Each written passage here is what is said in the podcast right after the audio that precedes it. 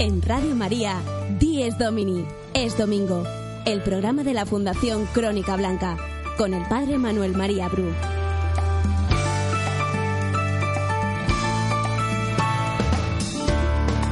Los domingos de 8 a 9 de la mañana en Radio María, Dies Domini, es domingo.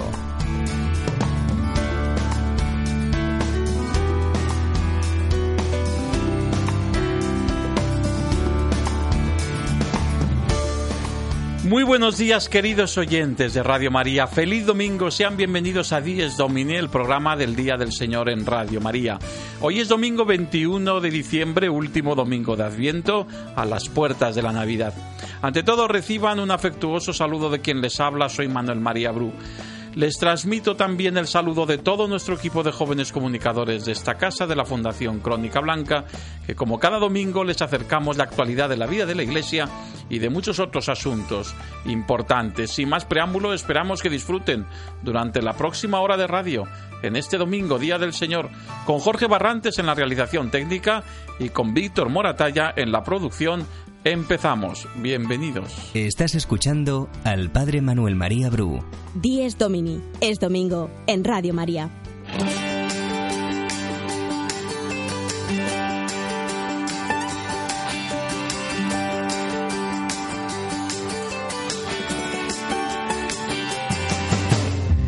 Víctor Moratalla, muy buenos días. Muy Cuéntanos. buenos días, Manuel y amigos oyentes de Dies Domini. Hoy es día 21 de diciembre del 2014. Feliz domingo a todos. En nuestra parte informativa comenzaremos con la reflexión del maestro Manuel María Bru y a continuación sabremos la actividad y actualidad de la Iglesia a través de las voces de la semana, crónica elaborada por nuestros compañeros Santiago Burgos. A continuación, Julián López nos informará sobre las actividades del quinto centenario del nacimiento de Santa Teresa de Ávila. Luego viajaremos al otro lado del charco para conocer las novedades de la Iglesia Iberoamericana de la mano de nuestra amiga y compañera Yasmín Rivera. Tras una presentación de la campaña de ayuda a la Iglesia necesitada de Navidad a favor de los cristianos perseguidos en Irak por nuestra compañera Alba Montalvo, tendremos una presentación hecha por ella y luego daremos paso a la entrevista de hoy con Javier Menéndez Ross, director de ayuda a la Iglesia necesitada. A las ocho y media de la mañana comenzará, como saben, la parte magazine del programa, que será un especial navideño con música navideña y de valores para todos. El reportaje sobre el Papa y la Navidad, otra reflexión de Manuel María Bru y los reportajes sobre la Navidad traído por nuestro compañero Carlos González. Y acabaremos este programa con la oración por los cristianos perseguidos en Irak, recitada hoy por nuestra compañera Mónica Martínez.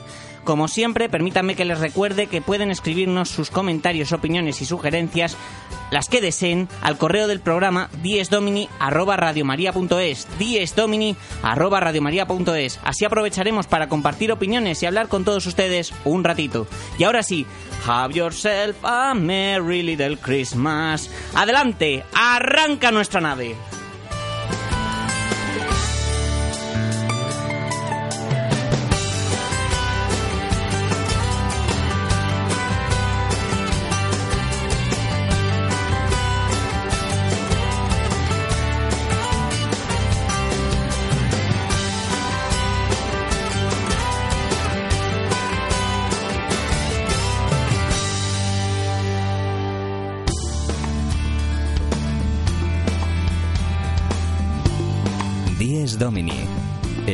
De la Fundación Crónica Blanca, en el Día del Señor.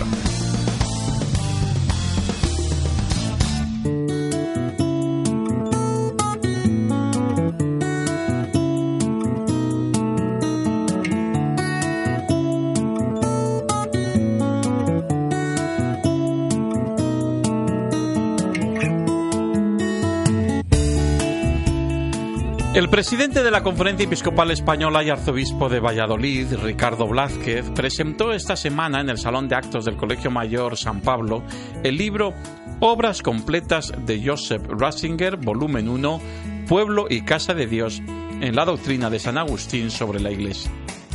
Hoy decir un día a un agustino que si el Papa Francisco era jesuita, Benedicto XVI, aunque no fuera agustino, era agustiniano. Es más, que había sido uno de los mejores, si no el mejor estudioso de San Agustín a lo largo de la historia. Teniendo en cuenta que Agustín de Hipona es como el cenit de la gran lista de los padres de la Iglesia y una de las dos grandes columnas de la teología católica con Santo Tomás de Aquino, la afirmación no es baladí, sobre todo si, como pensaba Monseñor Romero Pose, después de San Agustín no se ha dicho nada revelante en la historia del pensamiento. El presidente de la Conferencia Episcopal Española distinguió cuatro grandes campos del legado teológico de Joseph Ratzinger Benedicto XVI. Estas cuatro partes son el legado de sus homilías, que serán leídas como las de San Agustín y la de los padres de la Iglesia por su profundidad y belleza literaria. El legado de sus tres encíclicas y media, si contamos con la escrita cuatro manos con el Papa Francisco, siempre con Dios en el centro. La primera para amar a Dios, la segunda para esperar en Dios, la tercera para creer en Dios. El legado de sus libros sobre Jesucristo, que nos muestran al Jesús real, ese que no se identifica con el reconstruido desde el siglo XVIII, sino con el de los evangelios leídos desde la fe viva de la Iglesia, y el legado de sus discursos, volcado al diálogo con el hombre y la cultura de hoy. Para el decano de la Facultad de Teología San Damaso, Gerardo del Pozo, no estamos ante una teología agustiniana elaborada en un escritorio, sino ante el estudio de la búsqueda de la verdad vivida y sufrida por San Agustín. Hay además un paralelismo entre San Agustín y Joseph Ratzinger. La experiencia comunitaria de Agustín quedó truncada con su elección popular como obispo tuvo que compartir su contemplación con el servicio al pueblo cristiano. Algo similar le ocurrió al mismo Ratzinger cuando tuvo que asumir, sin dejar de ser teólogo, la misión pastoral primero como obispo y luego como papa. Uno de los textos de San Agustín preferidos por Ratzinger es el que habla de la uva pisada para que dé un buen vino para los almacenamientos de Dios. Estás escuchando al Padre Manuel María Bru. Dies Domini en Radio María.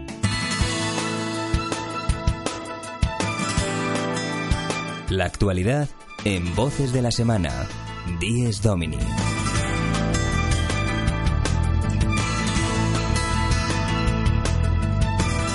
Santiago Burgos, muy buenos días, cuéntanos. El Papa Francisco expresó en su catequesis en la audiencia general del miércoles 17 de diciembre que la familia de Nazaret es un modelo para cada familia del mundo. ¿Cuánto podemos aprender de María y José, especialmente de su amor a Jesús? Ellos nos ayudan a redescubrir la vocación y la misión de la familia, de toda familia.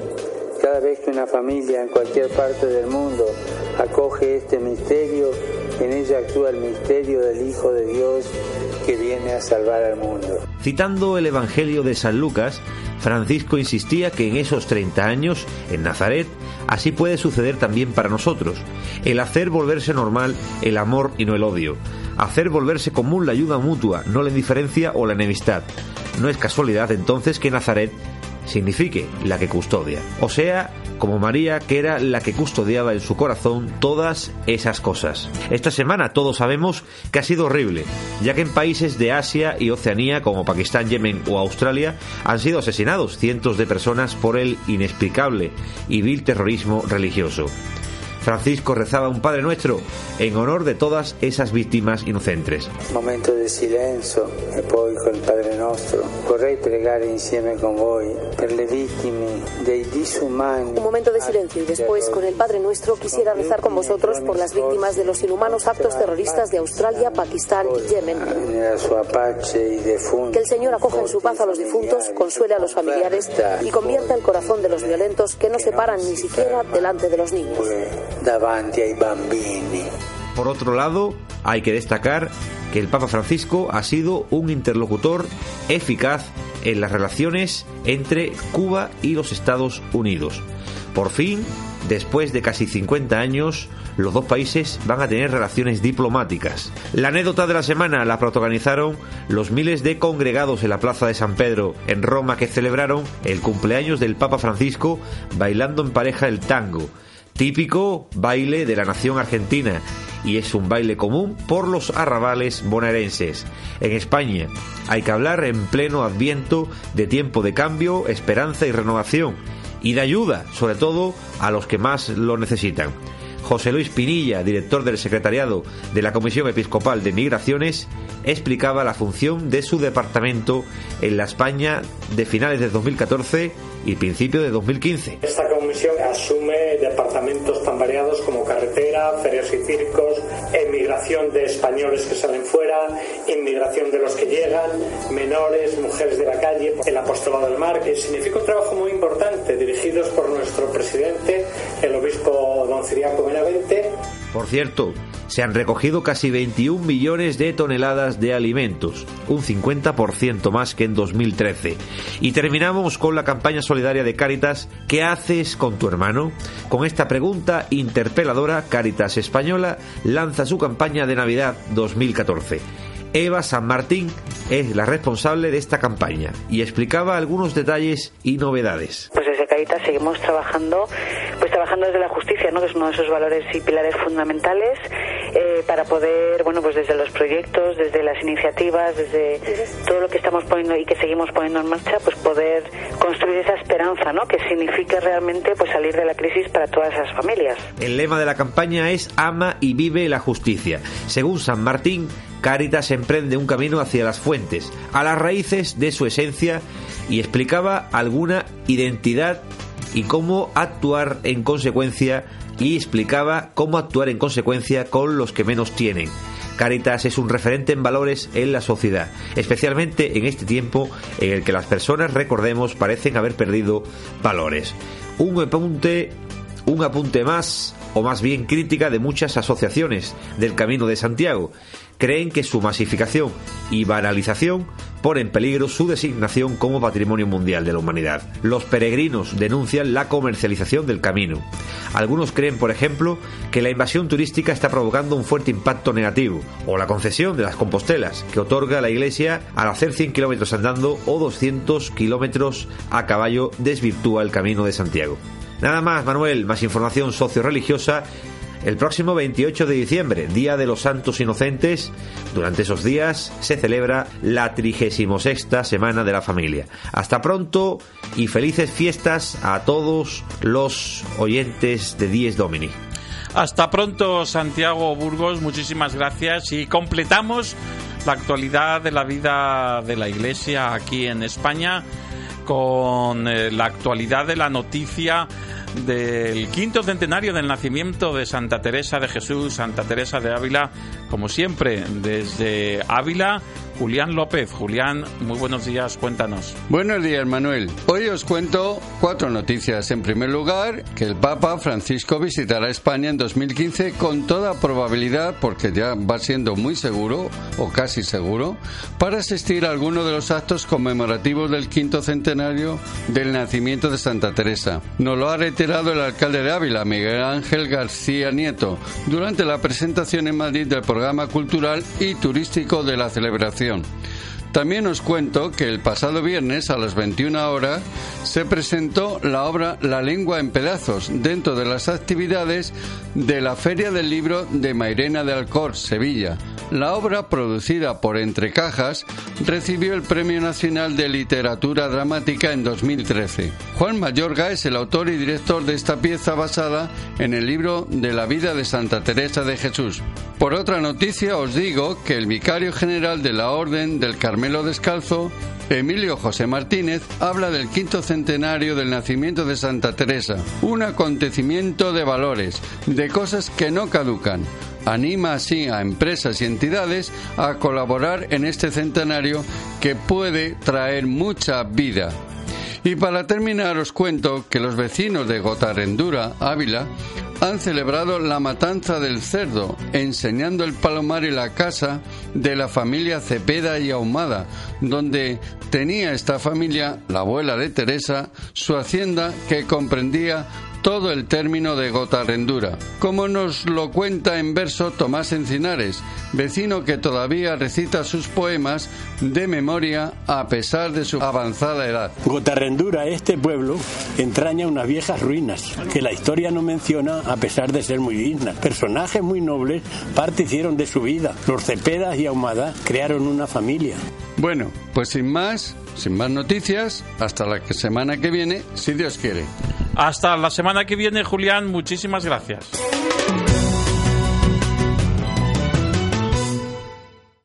En Radio María, Dies Domini, es domingo.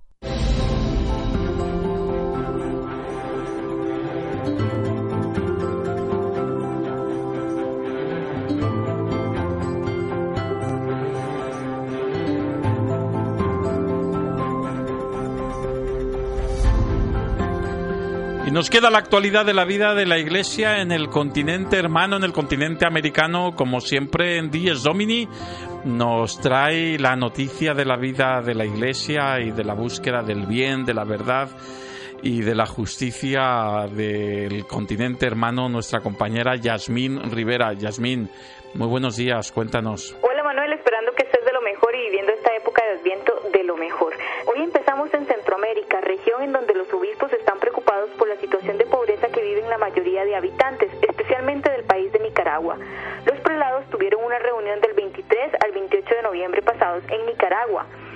en la cual analizaron la realidad pastoral e hicieron saber somos muy conscientes de los problemas que vive nuestra región, la violencia y sus variadas manifestaciones, las tragedias que viven los migrantes, especialmente mujeres y niños, los desequilibrios económicos y sociales generados por una economía que no tiene en su centro la persona humana, las consecuencias de un mal manejo o de una absurda explotación de los recursos naturales y los conflictos sociales en torno a las industrias extractivas, hidroeléctricas y megaproyectos.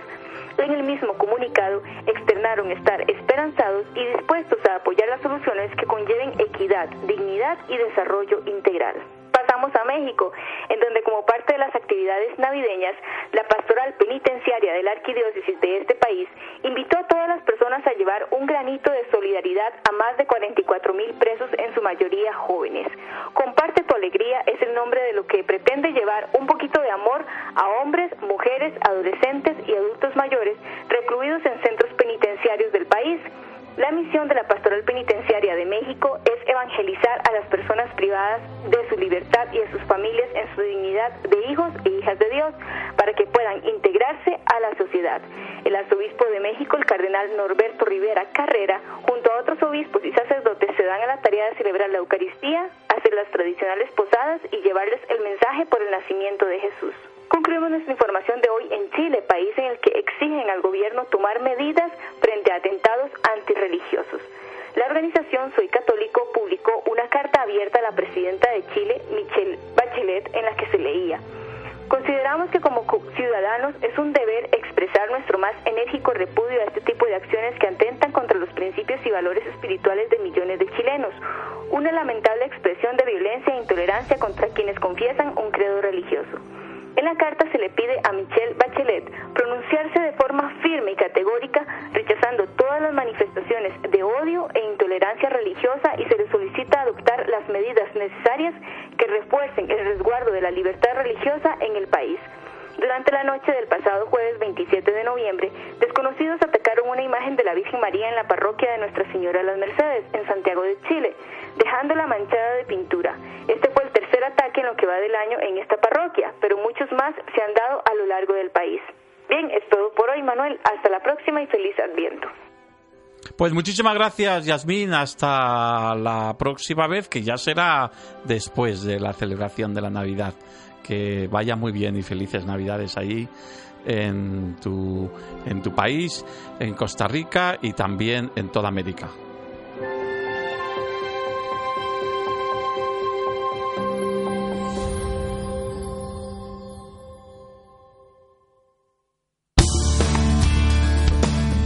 Dies Domini, el programa del Día del Señor en Radio María.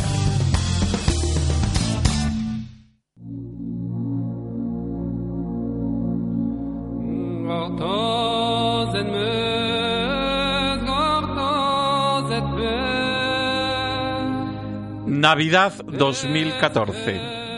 Como en todas las Navidades, desde hace ya algunos años, la Iglesia española vibra al compás de nuestros hermanos perseguidos. Gracias, ayuda a la Iglesia necesitada.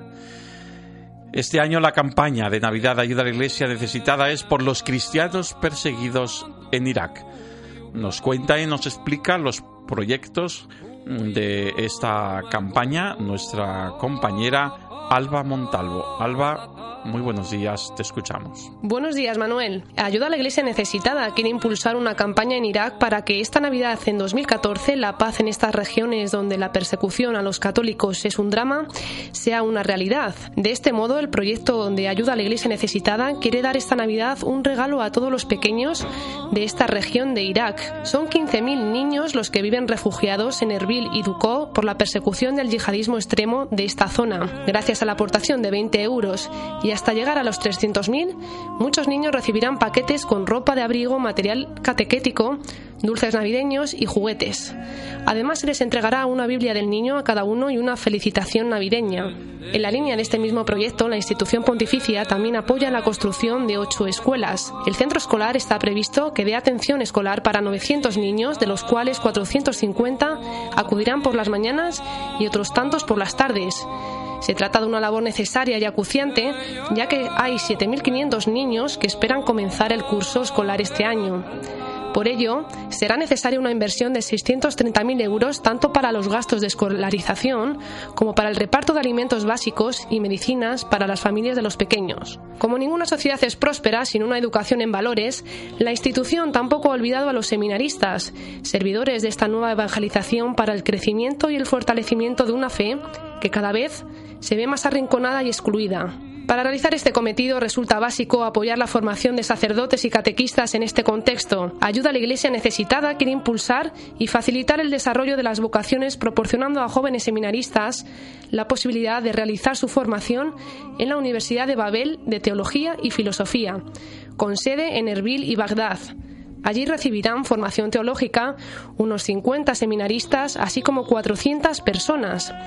Para el proyecto, Ayuda a la Iglesia Necesitada contará con 78.000 euros para gastos del profesorado, material didáctico, becas escolares, mantenimiento de las instalaciones y otras actividades para el curso 2014-2015. Otro de los proyectos que necesita de gran apoyo tiene como objetivo dar cobijo a familias que necesitan un techo seguro donde vivir. A las afueras de la capital kurda de Erbil, en Ankawa, se está levantando un complejo de viviendas para 200 familias que dará un hogar a cerca de mil personas en su búsqueda desesperada por una vida mejor lejos de los yihadistas. La idea será la de disponer de un contenedor para cada familia de diferente tamaño, con agua corriente, luz y baños. Por ello es una labor necesaria apoyar a estas familias, que desde su expulsión de las antiguas comunidades cristianas en Mosul y la llanura de Nínive se encuentran viviendo en campos de tiendas de campaña. Asimismo, el arzobispo Emil Nona de Mosul, uno de los prelados que han huido de sus diócesis siguiendo a sus ovejas, está buscando viviendas de alquiler para unas 2.000 familias. Los alquileres en Ankawa son abusivos y necesitan nuestra ayuda. Debido a esta situación, la institución apostólica quiere asegurar con 400.000 euros el alquiler durante todo el invierno de 670 alojamientos para alojar a unas 10.000 personas porque todas las personas tienen derecho a una vivienda y más cuando padecen una situación de alta vulnerabilidad debido a sus creencias. Todos estos proyectos son necesarios para reafirmarse en la consideración de que todos somos iguales a los ojos de Dios. Pues muchísimas gracias, Alba, y ahora damos lugar a la entrevista para seguir profundizando en esta magnífica campaña.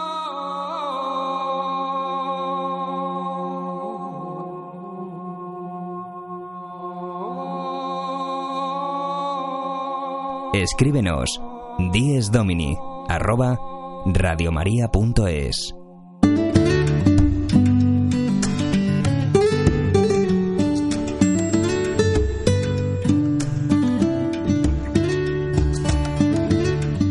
Javier Menéndez Ross, muy buenos días.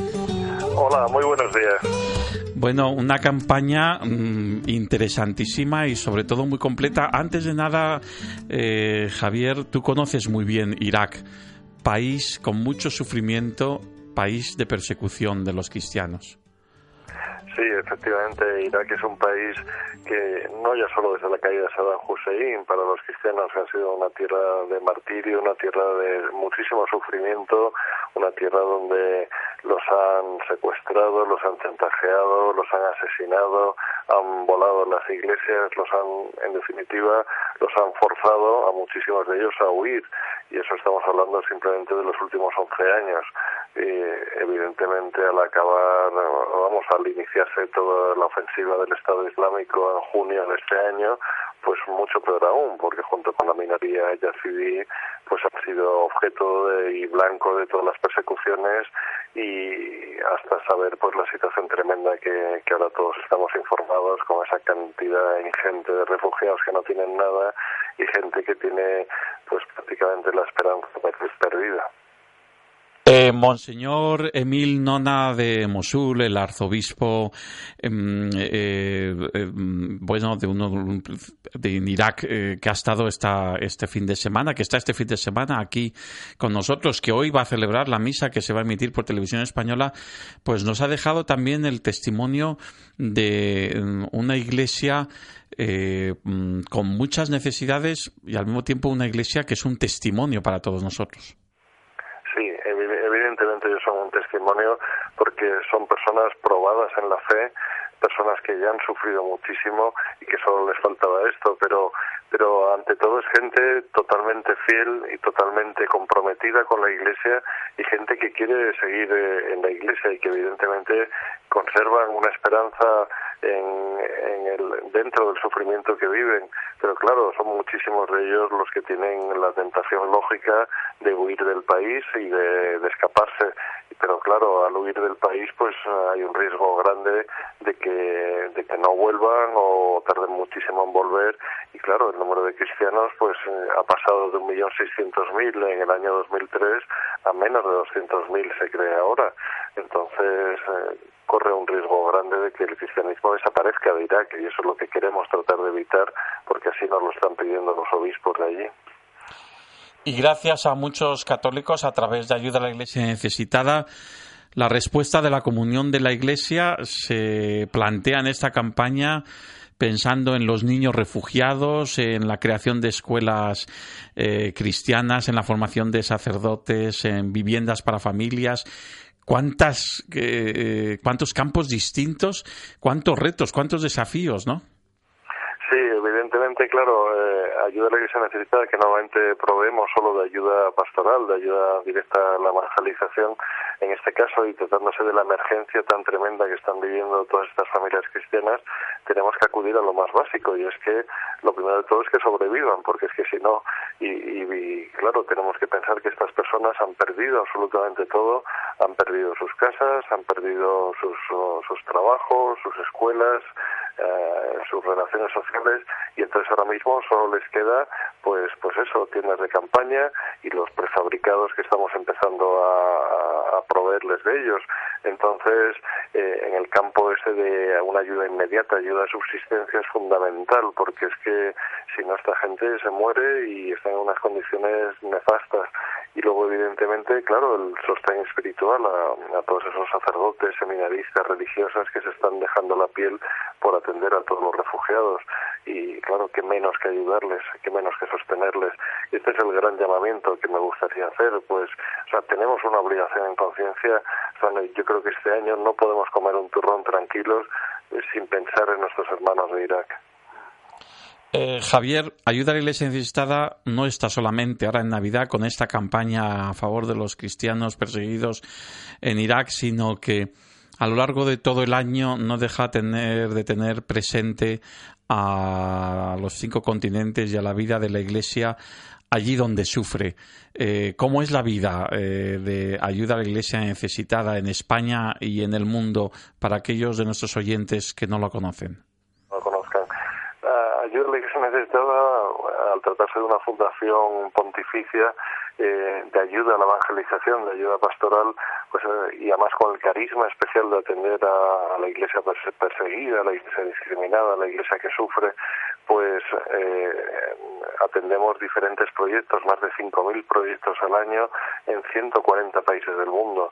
Entonces es una constante el poder ayudarles a estos países, pero claro, de forma especial nos volcamos pues en países donde la persecución a los cristianos, el no respetar la libertad religiosa es muy grande. En este sentido, pues ayudas a Pakistán, a Irak, a Siria, a Nigeria, a Sudán, a la República Centroafricana, a Mali, a, tantos países que a China, a tantos países que donde la libertad religiosa no, no está prácticamente permitida o está gravemente atacada, pues son, son un objeto prioritario para nosotros, pero pero bueno, las necesidades de la Iglesia son muchísimas, son muchísimos los sacerdotes a los que hay que ayudar, muchos los seminaristas, las religiosas, los laicos, y, la verdad es que es una obra ingente que desgraciadamente no, se va a acabar nunca porque porque siempre se va a necesitar. Muchísimas gracias Javier por por este dedicarnos este este tiempo y enhorabuena por esta campaña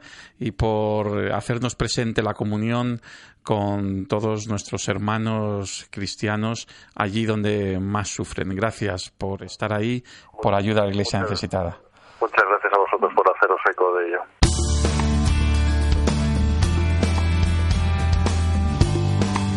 Domini, el programa de la Fundación Crónica Blanca, en el Día del Señor.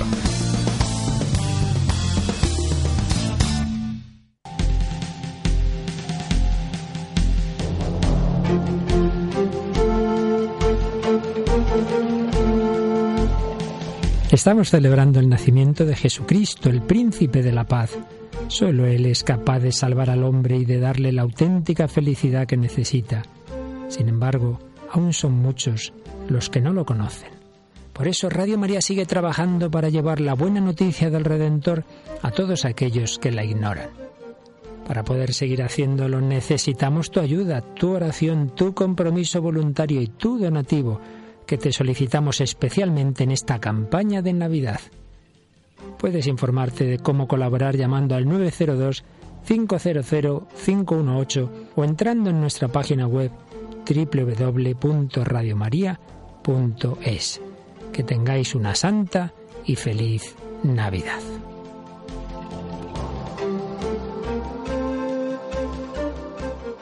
Radio María, 15 años contigo.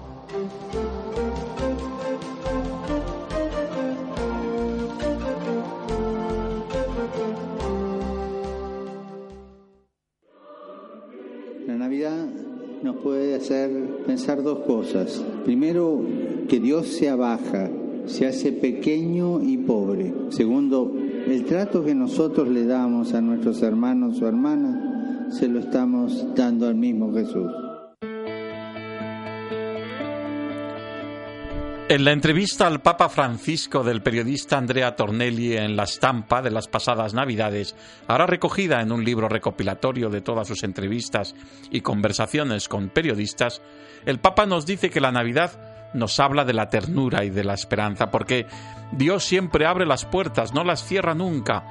Por eso nos dice, no tengan miedo de la ternura. ¿Y qué ocurre cuando los cristianos se olvidan de la esperanza? Se preguntaba a sí mismo el Papa. Cuando los cristianos se olvidan de la esperanza y de la ternura, se vuelven una iglesia fría que no sabe dónde ir y se enreda en las ideologías, en las actitudes mundanas, mientras la sencillez de Dios te dice, sigue adelante, yo soy un padre que te acaricia. Tengo miedo cuando los cristianos pierden la esperanza y la capacidad de abrazar y acariciar. El periodista le pregunta al Papa por la relación entre Navidad y un mundo en el que también hay mucho sufrimiento y miseria, la respuesta del Papa es nítida y tremenda. Lo que leemos en los Evangelios es un anuncio de alegría.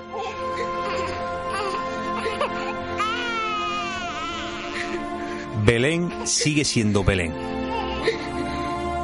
Dios vino a un punto determinado, a una tierra determinada,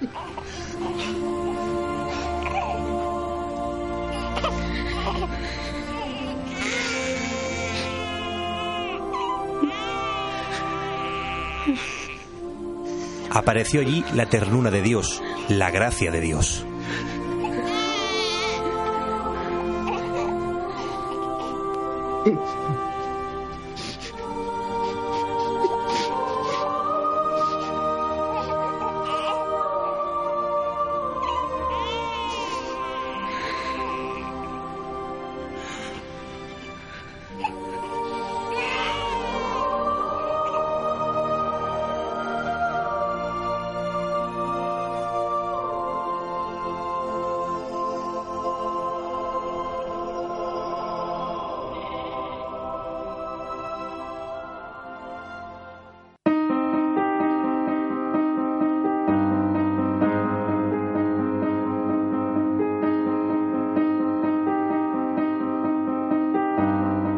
Tengáis miedo de la ternura.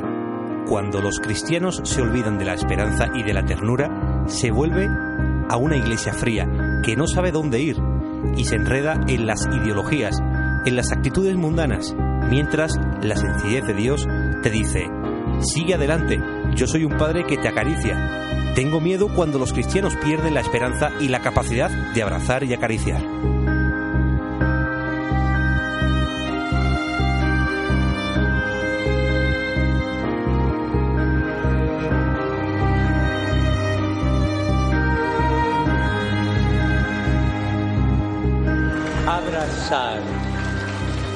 Abrazar. Precisamos todos de aprender a abrazar quien pasa necesitate, como fue San Francisco.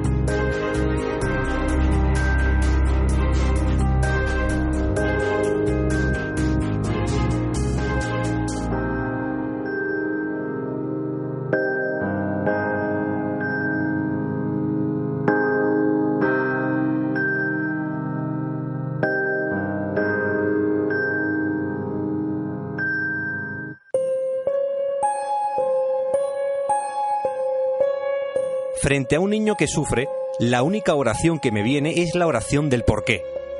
Señor, ¿por qué?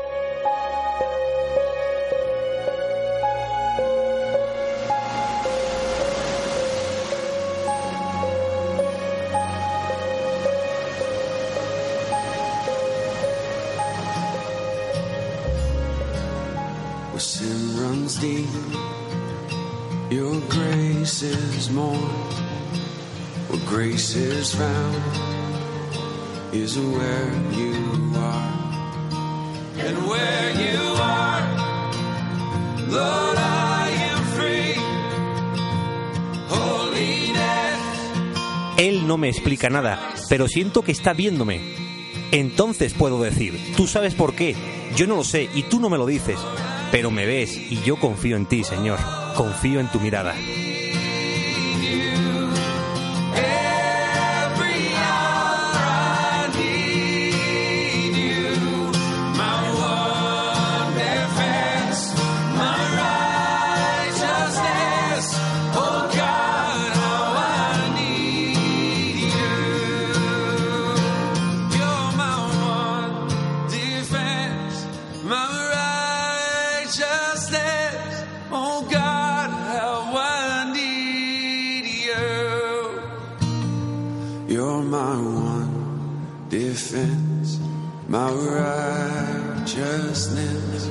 Oh.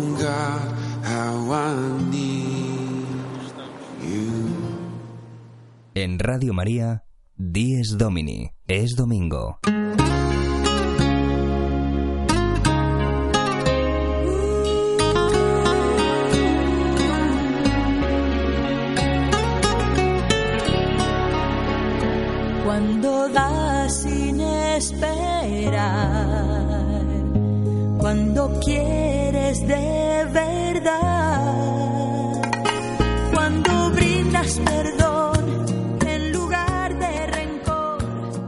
La auténtica Navidad.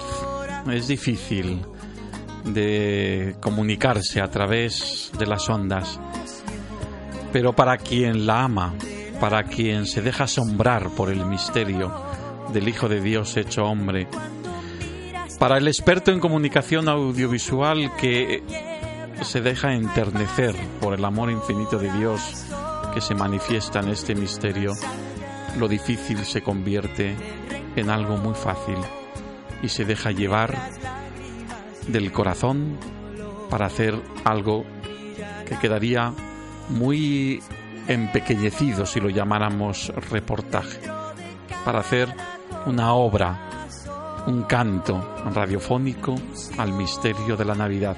Eso es lo que les ofrecemos ahora. Dos cantos radiofónicos a la Navidad de nuestro compañero Carlos González, de nuestro compañero Charlie. La Navidad no se hizo para sufrir y Navidad, alegría y esperanza. Charlie, buenos días, feliz Navidad. Dicen que la Navidad no es más que aquella fecha del calendario en que la nostalgia se adueña de todos los corazones y se convierte en patrona y señora de cada hogar. Año tras año, cuando se acercan estos días, la añoranza cubre por completo nuestra alma. Desde el punto de vista cristiano, esta cosecha de belenes, árboles y adornos navideños varios se convierte en una gran paradoja para los que nos consideramos creyentes. Sin siquiera saberlo, nuestras ojeras se tiñen de gris, los ojos se empapan de tristeza y permitimos a la desesperanza ocupar un asiento de honor en lo más recóndito de nuestra casa. Escondemos el valor y nos resignamos a aceptar que ha de ser así. Y yo me pregunto, ¿por qué estamos tristes cuando deberíamos sentirnos de forma completamente distinta al encontrarnos otro nuevo año ante el nacimiento de Jesús?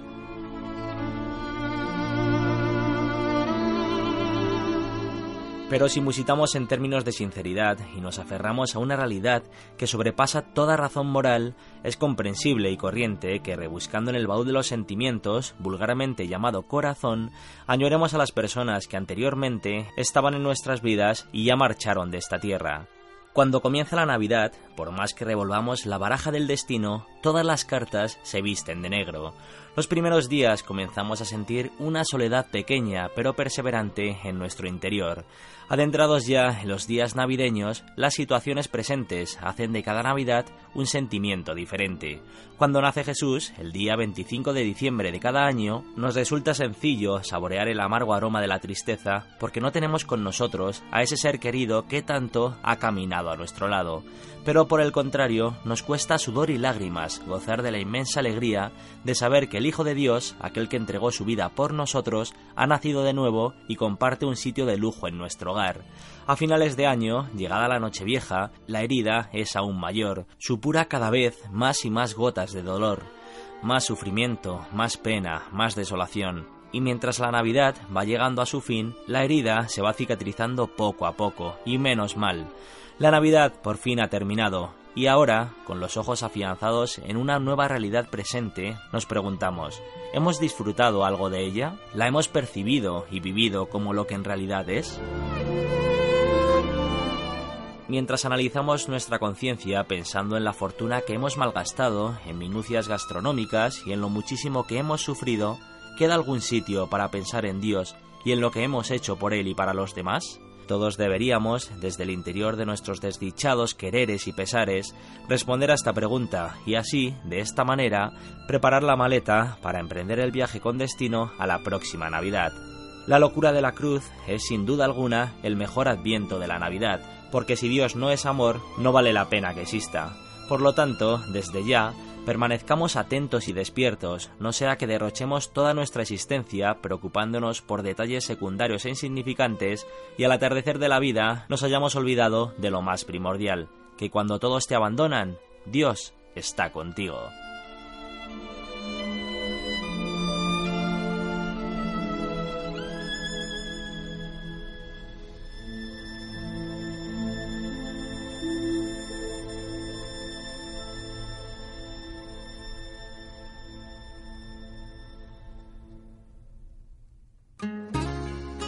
Érase una vez que se hacen millones de regalos. Se come mu- mucho, muchísimo. Turrón, caviar, tartas y angulas. Los mayores se felicitan todo el rato. No paran de beber y hacen muchas fiestas, muchas. Como hace un frío que pela, todo el mundo se mete en sus casas. ¡Qué bien! Con la chimenea o la calefacción para estar muy calentitos. ¡Qué suerte ser rico! Los que no son ricos no celebran la Navidad. Esta semana escuché a una niña de tan solo 6 años decir que debía de haber sido muy mala porque este año los Reyes Magos no iban a poder visitar su casa.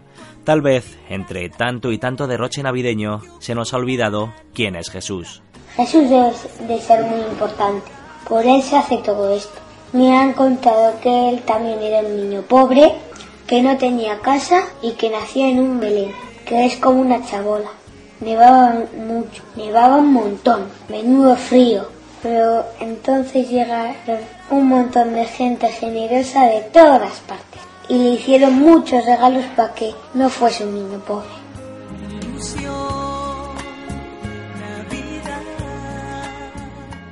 Siempre he creído que cada vez que un niño viene a este mundo, Dios nos regala una nueva oportunidad para seguir creyendo que la bondad y la inocencia existen y que aún tienen mucho que decir. Además, tres señores muy ricos, que son los tres reyes magos, también le hicieron regalos. ¡Qué majos! Ahora Jesús está contento.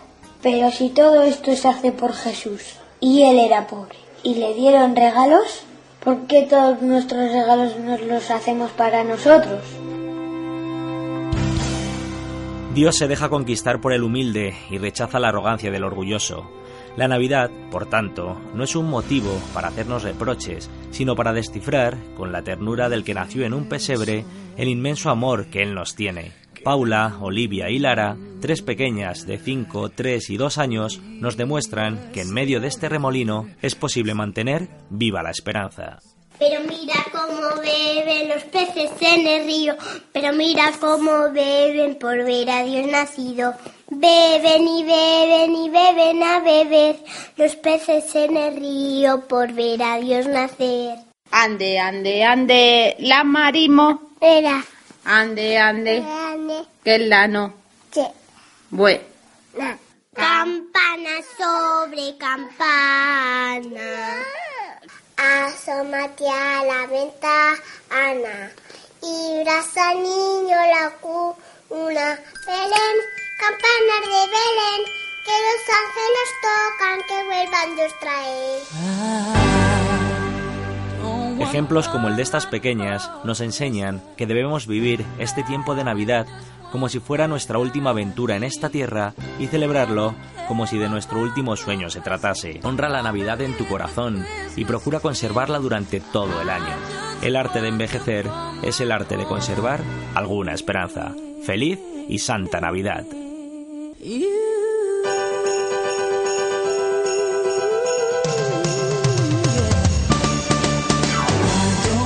Feliz y Santa Navidad también para ti, Charlie, para todos nuestros oyentes. Muchísimas gracias.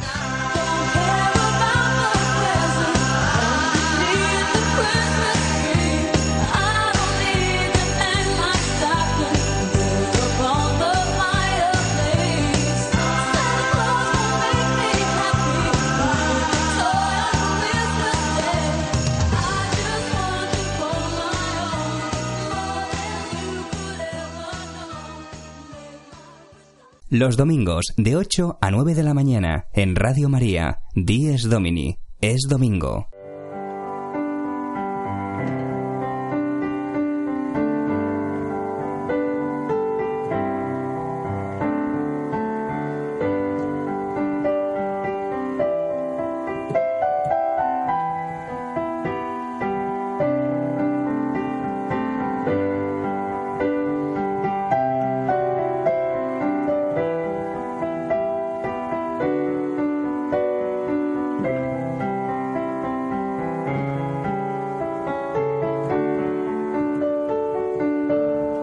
Con esta música de fondo, Heaven Can White, vamos a dar paso a nuestra oración.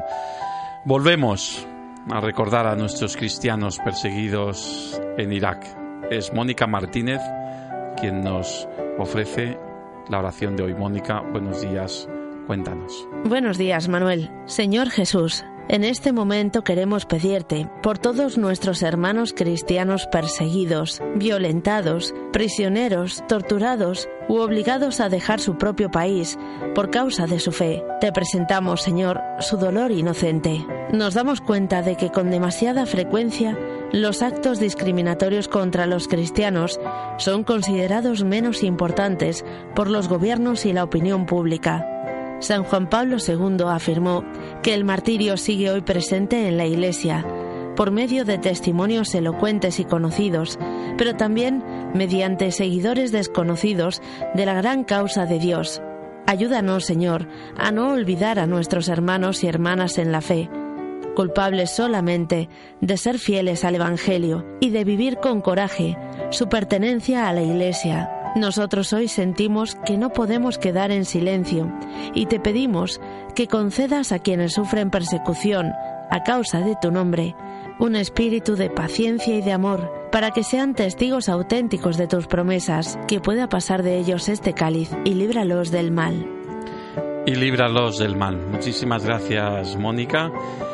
Y como cada domingo nos ha acompañado contándonos la actualidad de la vida de la Iglesia, los colaboradores habituales de Dies Domine, Santiago Burgos con las voces de la semana, Julián López con las actividades del centenario, quinto centenario de Santa Teresa de Jesús de Ávila, Yasmín Rivera con Iglesia en Iberoamérica, Carlos González, Charlie, las cosas de Charlie, con esos magníficos piezas navideñas, esos reportajes sobre la vivencia de la Navidad y la oración por los cristianos perseguidos en Irak, de la que ha versado también nuestra entrevista de hoy por la campaña de ayuda a la Iglesia necesitada, rezada por Mónica Martínez. En la realización técnica de Diez Domini estuvo Jorge Barrantes y en la producción Víctor Moratalla. Pasen una buena semana y un feliz domingo. Nos escuchamos como siempre en el mismo lugar, en Radio María y a la misma hora el próximo domingo de 8 a 9 de la mañana. Un domingo, les recuerdo, muy especial porque en él, en Madrid y en tantas otras diócesis se celebrará el Día de la Familia. Recuerden que también pueden ponerse en contacto con nosotros a través del correo electrónico diesdomini@radiomaria.es. Hasta el domingo que viene, si Dios quiere. Sean muy felices. Les dejo en la mejor compañía, la de la radio, la de María, la de Radio María. Que les vaya bien, feliz semana, feliz Navidad a todos.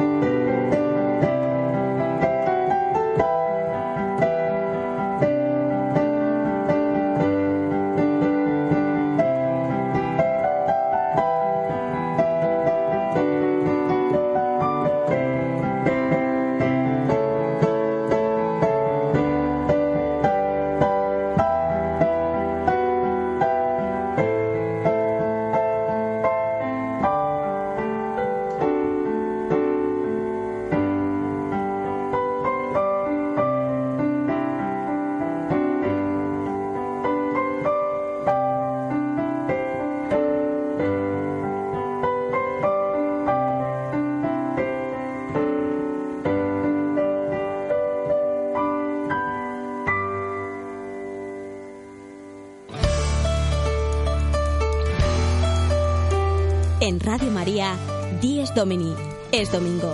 El programa de la Fundación Crónica Blanca, con el Padre Manuel María Bru.